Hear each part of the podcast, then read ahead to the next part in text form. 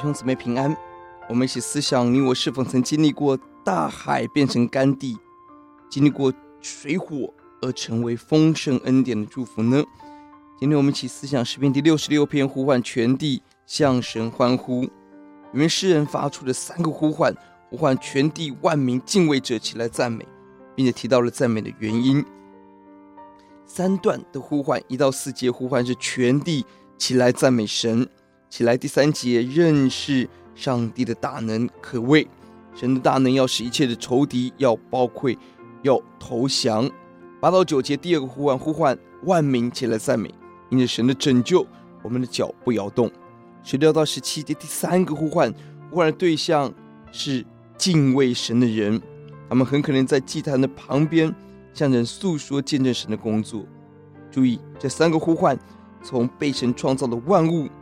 到万民，最后到了敬畏主的人，进入到神关心的核心。你我是神创造中的精品，更是万物万民蒙福的管道。就是教导我们起来赞美主，并且我们看到为什么我们要赞美。五到七节呼唤全地的世人起来观看神的作为。第六节红海变为干地。第七节神的全能在全地中掌权。十到十五节呼唤我们赞美。因为我们进到脚步摇动，神试验我们，神熬炼我们。第十节，神试炼我们，检查我们，如同银子在炉里头熬炼，要使我们生命留下最宝贵的精金。我们经过网罗，我们好像飞鸟被网子捉住，我们好像马匹背着极重的重担。十二节，我们仿佛被车辆碾过去，几乎丧命。就在这么大的危难中。神要把丰富赐给我们。第十二节是要节，你使人坐车轧我们的头，我们经过水火，你却使我们到丰富之地。丰富之地是宽阔之地，充满生命福气的地方，神同在的地方。必须要经过水火试炼，才能够进入这样的生命平安中。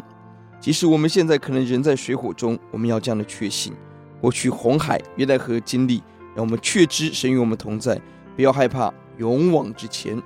十八、十九节，为什么我们赞美？是因为神听祷告。神怎么听祷告？因为我们离开罪恶。